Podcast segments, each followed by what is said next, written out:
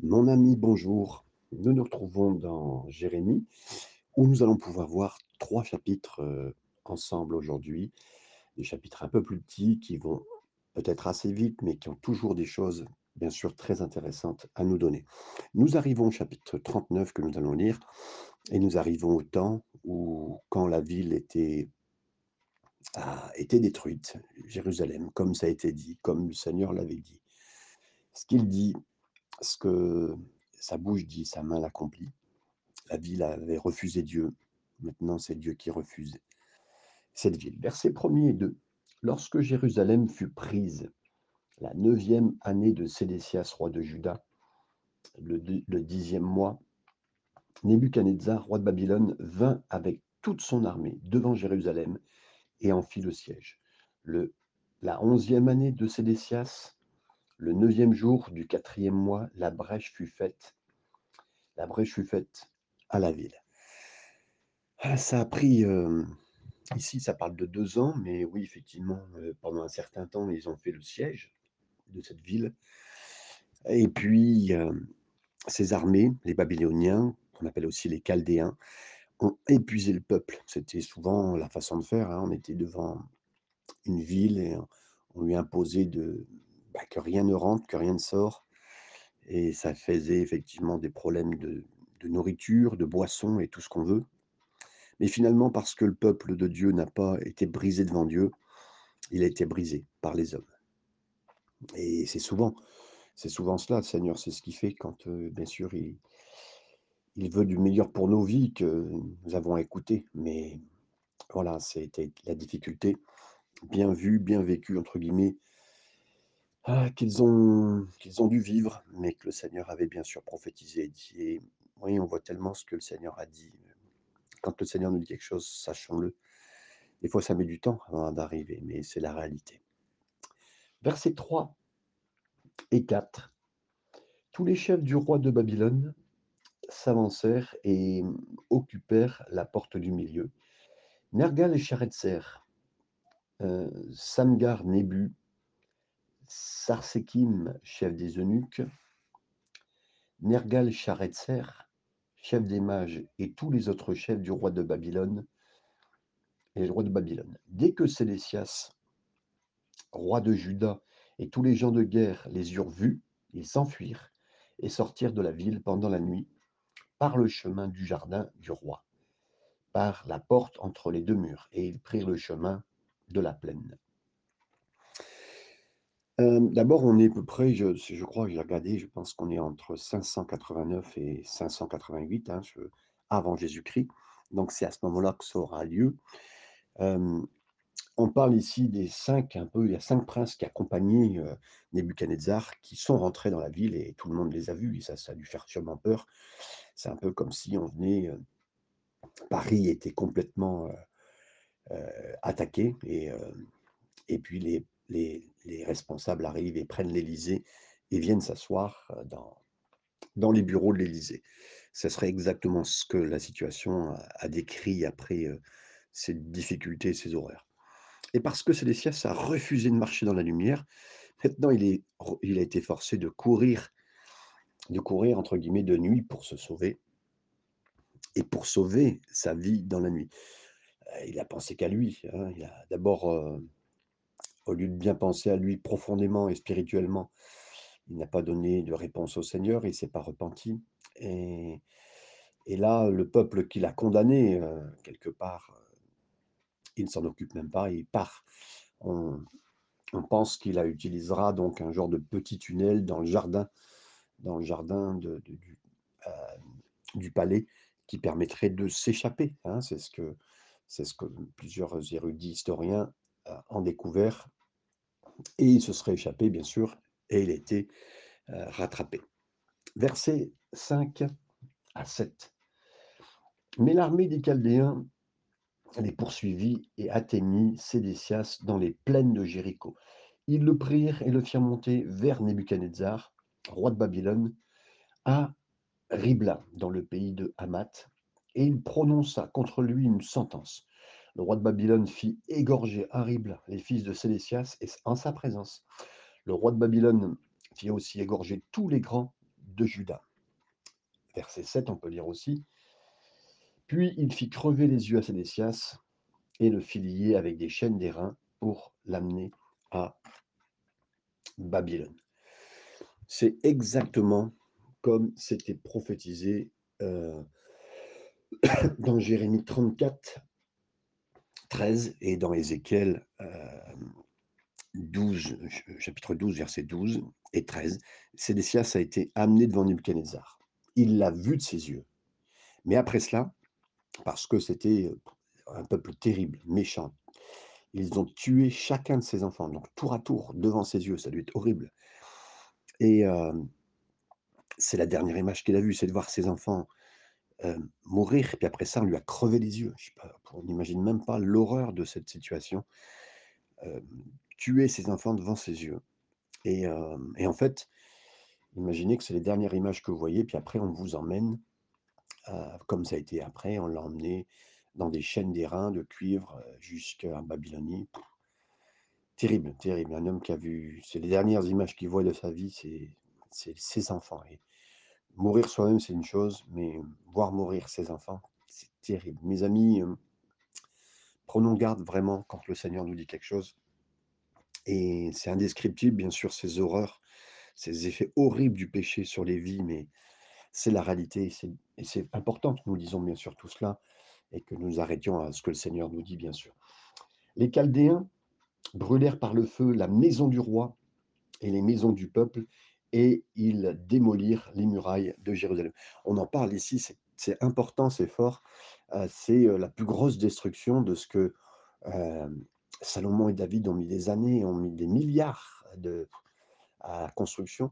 Et il a fallu un Sédécias, mais un peuple, un, tout un peuple, un peuple juif qui a complètement abandonné le Seigneur pour obtenir ça. Et ça nous parle bien sûr de nous.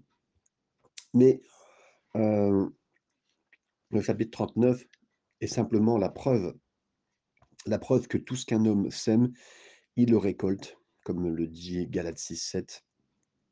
Si vous pardonnez pas aux autres, ça vous sera, ça vous sera lié à vous, vous serez vous-même lié. Si vous refusez Dieu, Dieu finira par vous refuser. Si vous n'êtes pas brisé devant le Seigneur, vous serez brisé par la main de l'homme. Si vous refusez de voir, ben vous finirez par devenir aveugle. Ne vous y trompez pas, avertit Dieu, ce que vous semez, vous le récoltez. Et cela ne pourrait ne pas arriver, on s'est dit non, avant un certain temps. Mais c'est là que le problème se pose, parce que Sédécias pensait que la voie était dégagée, que c'était fini. Oui, les Babyloniens avaient assiégé la ville, mais quand les Égyptiens sont arrivés, ils sont partis.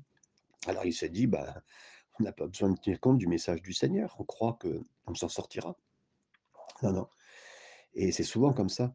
Mais il pensait qu'il était une exception, que ça ne lui arriverait pas à lui, mais le problème, c'est qu'il n'y a pas d'exception. Il n'y a pas d'exception. Versets 9 et 10, nous continuons. Nebuzaradan, chef des gardes, emmena captif à Babylone ceux du peuple qui étaient demeurés dans la ville, ceux qui s'étaient rendus à lui, et le reste du peuple. Mais Nebuchadnezzar, chef des bandes, chef des gardes, pardon, laissa dans le pays de Juda quelques-uns des plus pauvres du peuple, ceux qui n'avaient rien, et il leur donna des vignes et des champs. C'est un peu comme ça qu'ils faisaient. Hein, ils envoyaient tout le monde du peuple et ensuite bah, ils laissaient des autres pour cultiver. les plus pauvres, ils leur donnaient la place. Ils emmenaient tout le monde, mais les plus pauvres restaient là. C'était vraiment un reste des gens qui étaient là. Et bien sûr que ceux qui partaient devaient faire des, kilomètres et des kilomètres, et on parle de milliers de kilomètres, hein, à l'exception des pauvres qui sont restés, les juifs ont parcouru des centaines de kilomètres jusqu'à Babylone. Je pense plutôt que ça devait être dans les 1000 à 1500 euh, kilomètres. Versets 11 à 14. Nebuchadnezzar, roi de Babylone, avait donné cet ordre au sujet de Jérémie par Nebuzaradan, chef des gardes. Prends-le et veille sur lui. Ne lui fais aucun mal, mais agis à son égard comme il te dira. Nebuzaradan, chef des gardes, Nebuchadnezzar, chef des eunuques, Nergal Sharezer, chef des mages, et tous les chefs du roi de Babylone envoyèrent chercher Jérémie dans, dans la cour de la prison et le remirent à Guédalia, fils de Shikam, fils de Shaphan, pour qu'il fût conduit dans sa maison au milieu du peuple. C'est sûr que le Seigneur s'occupe toujours de son serviteur. Même dans un temps de jugement, le Seigneur l'a protégé. Même dans un temps difficile, le Seigneur était avec lui. On a beau avoir une parole difficile pour une population qui ne nous écoute pas, pour des gens qui ne nous écoutent pas, Dieu Seigneur protège ses serviteurs, mes amis. Et j'aimerais vous le dire, et dans les moments difficiles qu'ils vivent, qu'ils n'ont pas à vivre, qui sont à passer, et bien que son peuple, euh, ait ignoré les paroles de Jérémie, euh, ben lui, les a remarquées et savait. Il y avait comme un avertissement, il y avait des choses qui étaient dites. Imaginez, le peuple vient, le peuple, un peuple vient attaquer notre peuple, mais ce peuple-là fait attention à la parole de Dieu. C'est incroyable de le voir. Versets 15 à 18. La parole de l'Éternel fut adressée à Jérémie en ces mots pendant qu'il était enfermé dans la cour de la prison. Va, parle à Eben-Melech, l'Éthiopien, et dis-lui, ainsi parle l'Éternel des armées, le Dieu d'Israël. Voici, je vais faire venir sur cette ville les choses que j'ai annoncées pour le mal et non pour le bien. Elles arriveront en ce jour devant toi. Mais en ce jour, je te délivrerai, dit l'Éternel, et tu ne seras pas livré entre les mains des hommes que tu crains. Je te sauverai, et tu ne tomberas pas sous l'épée. Ta vie sera ton butin, parce que tu as eu confiance en moi, dit l'Éternel. La même façon que Rab, que, que vous connaissez, que nous connaissons euh, dans les deux Josué, comme parlé aussi dans le livre d'Hébreu, euh, cet homme a été épargné lors de la chute, euh, comme la femme Rab a été épargnée de la chute de Jéricho, parce qu'il avait aidé le peuple de Dieu. Et de la même façon, Eben Melech avait a été épargné parce que, dans la chute de Jérusalem, parce qu'il avait aidé Jérémie, le prophète de Dieu. Seigneur Jésus a dit Heureux les miséricordieux, ceux qui font miséricorde, car eux-mêmes reçoivent miséricorde. Matthieu 5, 7. Il peut y avoir, peut y avoir de meilleure récompense. Il suffit de demander à Rahab, il suffit de demander à Ben Melech, faites miséricorde à quelqu'un. Vous savez, si, si vous faites du bien à quelqu'un, qui, vous lui faites miséricorde. J'aimerais vous dire à un moment ou autre, ça vous sera fait miséricorde à vous. Et c'est tellement important, c'est des principes tellement petits, c'est des petits passages de rien du tout, mais qui nous expriment tellement la bonté, la grandeur du Seigneur et je remercie le Seigneur pour tout, tout ça, toute la parole qui vient vers nous. Le chapitre 40, nous continuons versets 1 à 3. La parole qui fut adressée à Jérémie de la part de l'Éternel, après que Nébuzaradan, chef des gardes, l'eut renvoyé à Rama quand il le fit chercher, Jérémie était lié de chaînes parmi tous les captifs et Jérusalem et de Juda qu'on emmenait à Babylone. Le chef des gardes envoya chercher Jérémie et lui dit L'Éternel ton Dieu t'a annoncé ses malheurs contre ce lieu. L'Éternel a fait venir et exécuter ce qu'il avait dit, et ces choses vous sont arrivées parce que vous avez péché contre l'Éternel et que vous n'avez pas écouté sa voix. Waouh Imaginez un capitaine qui vient vers Jérémie et qui dit voilà, si ce peuple en est là, si vous en êtes là, si cette ville en est là, c'est parce que vous n'avez pas écouté Dieu. Ah, c'est incroyable, mes amis, de voir que euh, dans cette capture, qui arrive, cet homme qui supervisait la capture des Juifs, un capitaine babylonien, comprit que le péché, c'était la raison du sort du peuple de Dieu. En d'autres termes, il avait une meilleure perspective, il avait une meilleure vue de ce qui se passait que le peuple de Dieu lui-même à ce moment-là. Et c'est vraiment incroyable de voir que dans ce moment-là, même là, on a une parole de quelqu'un qui n'est pas croyant et qui vient dire ben, si t'arrive quelque chose. Ça me fait penser aussi à, à, Jonas dans son bateau, euh, ceux qui sont autour de lui, euh, qui est en pleine tempête alors que lui dort. Il dit mais s'il arrive ça, c'est qu'il se passe quelque chose, c'est qu'il y a seulement quelqu'un contre nous qui n'a pas honoré son Dieu. Vous imaginez? Donc, des fois, ceux qui sont autour de nous même voient plus que ce que nous, on devrait voir. Et, une vue certaine. Et puis en plus, Dieu, Dieu fait qu'il soit éclairé pour dire certaines choses. Oh, s'il arrive ça. Et, écoutons bien, mes amis.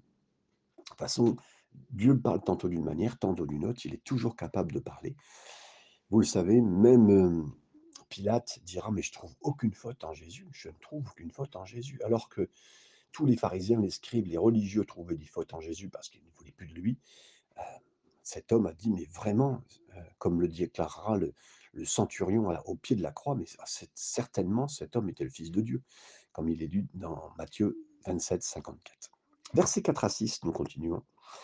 Maintenant voici, je te délivre aujourd'hui des chaînes que tu as aux mains, Si tu veux venir avec moi à Babylone, viens, j'aurai soin de toi. Si cela te déplaît de venir avec moi à Babylone, ne viens pas. Regarde, tout le pays est devant toi. Va où il te semblera bon et convenable d'aller.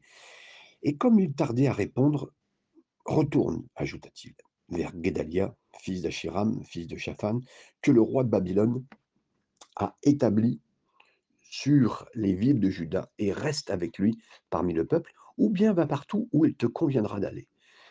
Le chef des gardes lui donna des vivres et des présents et le congédia. Jérémie alla vers Guédalia, fils d'Achikam, à Mitzpah, et il resta avec lui parmi le peuple euh, qui était demeuré dans le pays. Premièrement, ce capitaine, euh, nous sommes à peu près à 5-6 kilomètres de Jérusalem, une ville où on avait rassemblé tous ceux qui partaient par convoi euh, avec les Chaldéens qui les amenaient donc en, Babylonie, dans leur pays.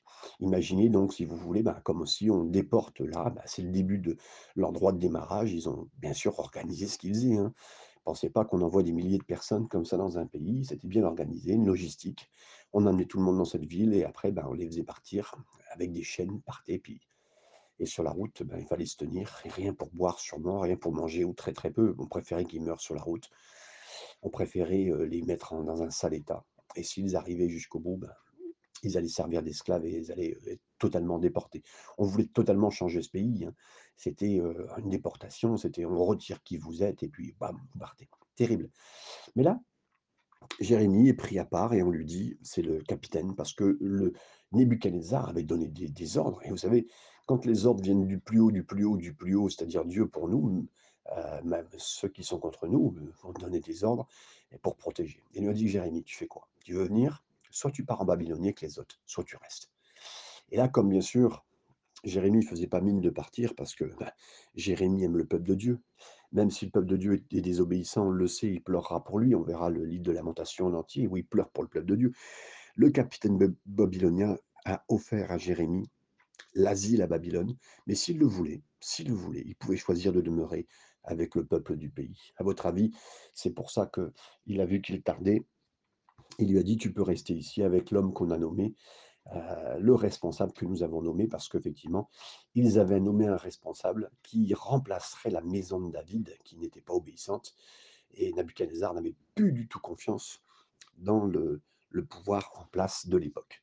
Verset 7. Lorsque tous les chefs des troupes qui étaient dans les campagnes eurent appris, eux et leurs hommes, le roi de Babylonie avait établi gouverneur pays de du pays, Guédalia, fils d'Achikam, et qu'il lui avait confié les hommes, les femmes et les enfants, et ceux des pauvres du pays qu'on n'avait pas emmenés à captif à Babylone, ils se rendirent auprès de Guédalia à Mitzpah, savoir Ismaël. Donc là, euh, quand Nebuchadnezzar a apporté et a emmené euh, tous les Juifs dans les chaînes à Babylonie, il a nommé également cet homme, nommé Guédalia, pour gouverner ceux qui resteraient dans le pays. Vous savez, c'était comme ça.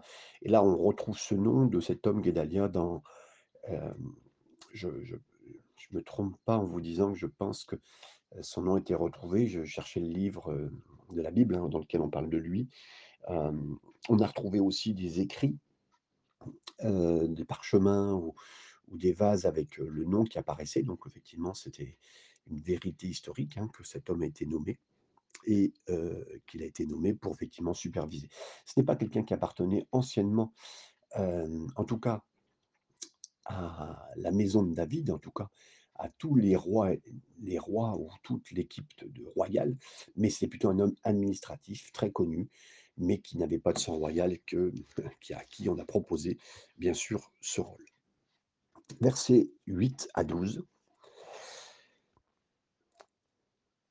Ils se rendirent auprès de Guédalia à Mitzpah, savoir Ismaël, fils de Netania, Johanan, et Jonathan, fils de Kairach, Seraja, fils de Tahumet, et les fils de d'Ephaï, de Netopha, et Jézania, fils de Makatit, eux et leurs hommes. Guédalia, fils d'Achikam, fils de Shaphan, leur jura à eux et à leurs hommes en disant Ne craignez pas de servir les Chaldéens, demeurez dans le pays, servez le roi de Babylone, et vous vous en trouverez bien.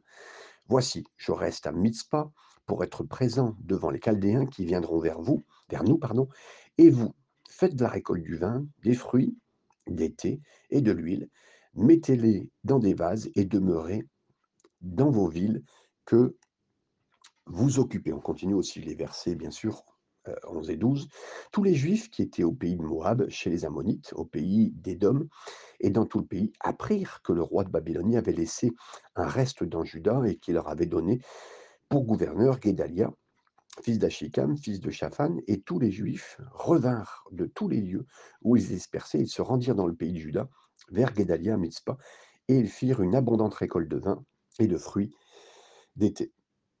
C'est important ici de voir que Guédalia a été nommé, il leur a dit, euh, écoutez, euh, on vous a nommé là, euh, faites ce qu'il faut, faites ce qu'il faut, c'est-à-dire ben, récolter, semer, faites des récoltes de vin, faites des récoltes de, de- fruits, de légumes, entre guillemets, et nous donnerons et on vivra bien. C'est aussi notre témoignage dans le sens où nous aussi, nous sommes placés dans un pays étranger. Au-delà, euh, quelque part, même si c'est là, c'est leur pays, hein, on est d'accord, mais je veux dire, avec des étrangers autour de nous, quelque part. Mais notre pays, c'est le ciel, mais on a à faire bien ce qui est à faire, même si on est dans des choses qui sont difficiles à faire, dans un moment où on ne sent pas le roi ou le président de notre pays, c'est pas notre roi nous, vous comprenez, les personnes qui en charge, voilà. Sent pas du tout, mais donnons un bon témoignage, faisons ce qu'on a à faire. On n'a pas à se révolter parce qu'on va voir, bien sûr, effectivement, comme dans toute guerre, avec un pays qui est pris, il y a toujours une révolte, il y a toujours euh, euh, un genre de contre-pouvoir caché qui peut se faire pour essayer de récupérer ou de faire des menaces au pays existant comme on l'a connu avec la résistance. Et là, c'est les résistants qui pourraient se mettre en place dans ce pays. Et Guédalia a donné des bons conseils, même s'il était placé par le, l'ennemi. euh, et il a, il a dit, écoutez, il faut faire bien, on va faire pour eux. Il n'a pas parlé de soumission d'une façon écrasante. hein. Il a dit, voilà, on fait ce qu'on a à faire et puis on n'aura pas de, soucis. Verset 15 euh, versets 13 et 14, pardon. Jochanan, fils de Karéak, et tous les chefs des troupes qui étaient dans les campagnes vinrent auprès de Guédalia à Mitzpah et lui dirent Sais-tu que, euh, que Bas, roi des Ammonites, a chargé Ismaël, fils de Netania, de t'ôter la vie Mais Guédalia, fils d'Achikam, ne les crut point. Et Jochanan, euh, fils. euh, voilà, on peut s'arrêter là parce qu'on va arriver au verset 15. mais il ne les crut point, simplement. Donc là, comme je vous l'ai dit, la résistance s'est mise en place. Dans peut-être au- autour des pays d'Israël. Euh, les, anciens euh, habitants d'Israël sont partis dans les pays autour. Ils ont monté une résistance, et c'est vrai, ils ont monté pour essayer de le tuer en direct. hein, comme euh, on sait qu'Hitler a lui-même dans ses propres troupes des, gens qui ont voulu le tuer, des gens d'Europe partout, essayer de, de- le liquider. Comme aujourd'hui, on pourrait avoir la même chose contre Poutine ou contre qui que ce soit dans des guerres intestines ou dans la guerre sur, sur Terre. On essaie toujours de tuer le dirigeant. Et là, Guédalia, mis en place, a été menacé. Mais lui, non, non, pas du tout. Mais pourtant, il a reçu cette parole hein, que le roi d'A- d'Ammonite, des Ammonites, d'Ammon, a envoyé un homme qui s'appelait Ismaël pour l'assassiner. Mais il n'a pas cru du tout ce rapport, qui était pourtant un rapport efficace, qu'on pourrait savoir peut-être même de, des agents secrets, hein, de la DGSE en France, par exemple, ou du FBI aux États-Unis. On vous dirait ce qui est important, mais lui, il n'a pas cru. Versets 15 à 16.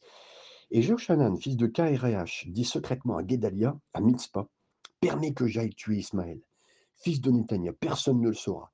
Pourquoi t'ôterait-il la vie? Pourquoi tous ceux de Juda rassemblés auprès de toi se disperseraient et le reste de Juda périrait-il Guédalia, fils d'Achikam, répondit à Joshanan, fils de Karéach, Ne fais pas cela, car ce que tu dis sur Ismaël est faux. Vous imaginiez, Guédalia était vraiment un petit peu naïf. hein. Il ne pensait pas qu'on voulait le tuer. Pourtant, les, rapports étaient là. On lui avait dit. euh, la police secrète euh, de, de- mis en place avait été euh, claire et on avait des rapports comme quoi ça venait. On n'avait pas Internet, on ne savait pas tout ça, on n'avait pas de contrôle, mais les choses étaient sûres. Mais croyez pas que quiconque veuille lui faire du mal. Il aurait dû avoir un indice que Jochanan avait dit vrai, euh, parce que tout au long de l'écriture, Ismaël, c'est le nom lié à la chair. Hein, vous vous souvenez, Ismaël, le un des fils d'Abraham, Galates 4, 23 «Et lorsque vous serez tentés vous aussi, hein, vous serez tentés aussi de céder à votre chair. Et Jochanan et les capitaines se rassembleront autour de vous en diront: "Mais ne te trompe pas, ne te trompe pas. Ismaël, ta chair à toi va te faire du mal tu pourras pas jouer avec le péché sans subir de graves conséquences." Eh oui, eh oui.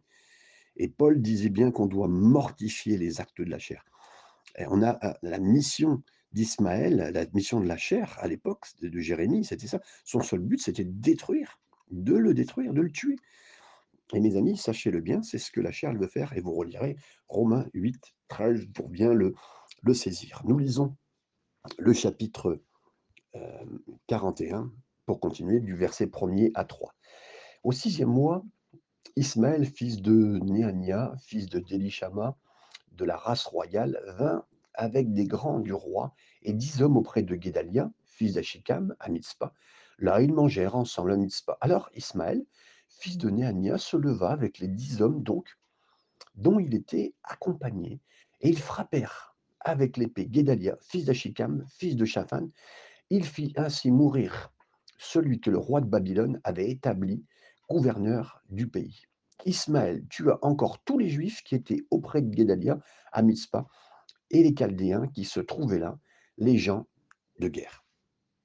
Donc là, imaginez, c'est vraiment euh, ces onze hommes qui sont venus avec Ismaël caché au milieu d'eux. hein, voilà, la chair est bien plantée. On croit qu'elle ne bouge pas. On pense que oh, on, a, on a notre corps entier qui est là et que ce problème-là ne nous fera pas de problème, hein, quelque part. C'est comme ça. Elle vient au milieu de tout, hein, comme si ce n'était pas un problème apparent quelque chose d'apparent, c'est quelque chose qui fait partie de, notre vie, puis voilà, c'est là, c'est là. Ouais, c'est exactement ce que la chair nous fait croire. Et il s'est levé et il l'a tué, il l'a planté, et il ne s'est pas gêné de faire ce qu'il fallait. Le péché ne se gênera pas, notre chair ne se gênera pas, mes amis. La chair, c'est la chair, ça veut dire que vous avez beau essayer de la contrôler, c'est elle qui vous contrôle si vous n'êtes pas avec le Seigneur, si vous n'avez pas donné votre vie au Seigneur, si vous ne l'avez pas mis sous contrôle, si vous n'êtes pas vous-même sous contrôle du Seigneur, enfin, vous comprenez? Et là, cette image de la chair, mais elle fait elle fait ce que, heu, ce qui va se passer si nous n'avons pas notre notre vie au Seigneur, si nous n'avons pas remis ce problème au Seigneur, si nous avons fermé les yeux dessus, si on n'a pas pris ça en main. Encore une fois, comme une image de la chair, on voit Ismaël se faire passer pour un ami, hein, parce que cette chair, elle dit: «Oh mais non, je suis avec toi, t'inquiète pas» et seulement pour une chose, pour le détruire. Versets 4 à 8, la suite de ce texte. Le second jour après l'assassinat de Guédalia, tandis que personne n'en savait rien, il arriva de Sichem, de Silo et de Samarie 80 hommes qui avaient la barbe rasée les vêtements déchirés et qui s'étaient fait des incisions. Ils portaient des offrandes et de l'encens pour les, pour les présenter à la maison de l'Éternel. Ismaël, fils de Néania, sortit de Mitzpah au-devant d'eux. Il marchait en pleurant. Lorsqu'il les rencontra, il leur dit Venez vers Guédalia, fils d'Achik- d'Achikam. Et quand ils furent au milieu de la vie, Ismaël, fils de Nétania, les égorgea et les jeta dans la citerne, avec l'aide des gens qui l'accompagnaient.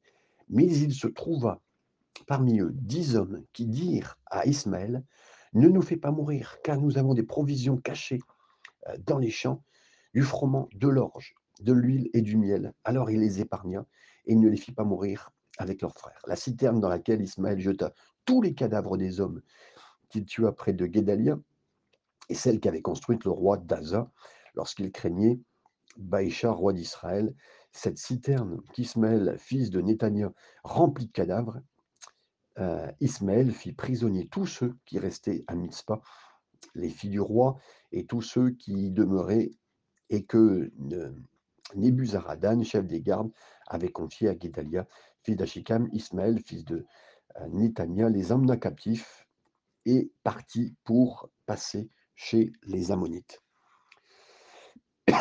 Là, on voit 80 hommes du nord de la ville de Sichem qui sont venus, hein, et euh, ceux de Silo et de Samarie qui vinrent pleurer la destruction de Jérusalem.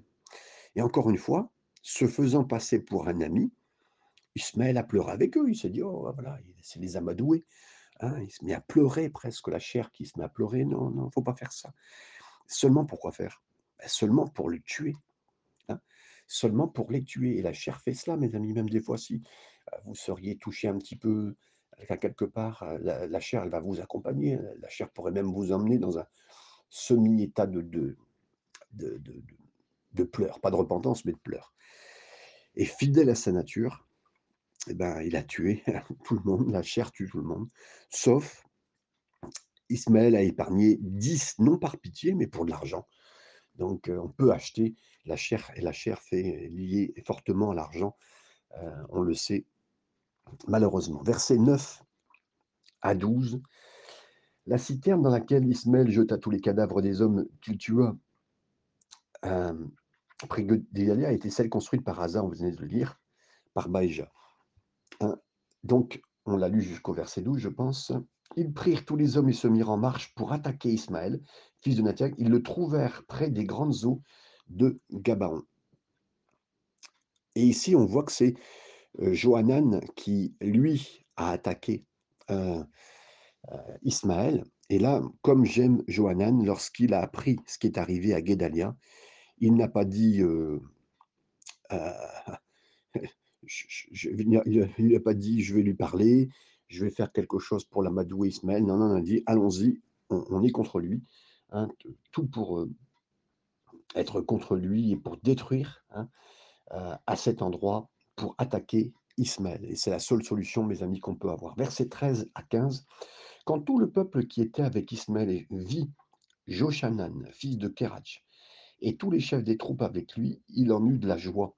Et tout le peuple qu'Ismaël avait amené de Mitzpah se retourna et vint se joindre à Jokanan, fils de Karéach. Mais Ismaël, fils de Nétania, se sauva avec huit hommes devant Jokanan et il alla chez les Ammonites.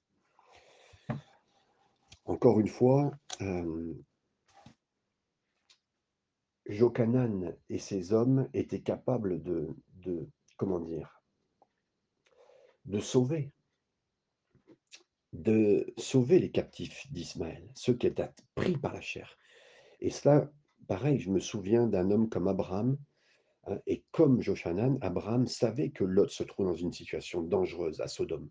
Mais aussi, comme Joshanan, lorsque Lot a été emmené captif, Abraham ne l'a pas réprimandé pour son choix, qu'il avait fait de mauvais, non, non, il a entrepris de le sauver.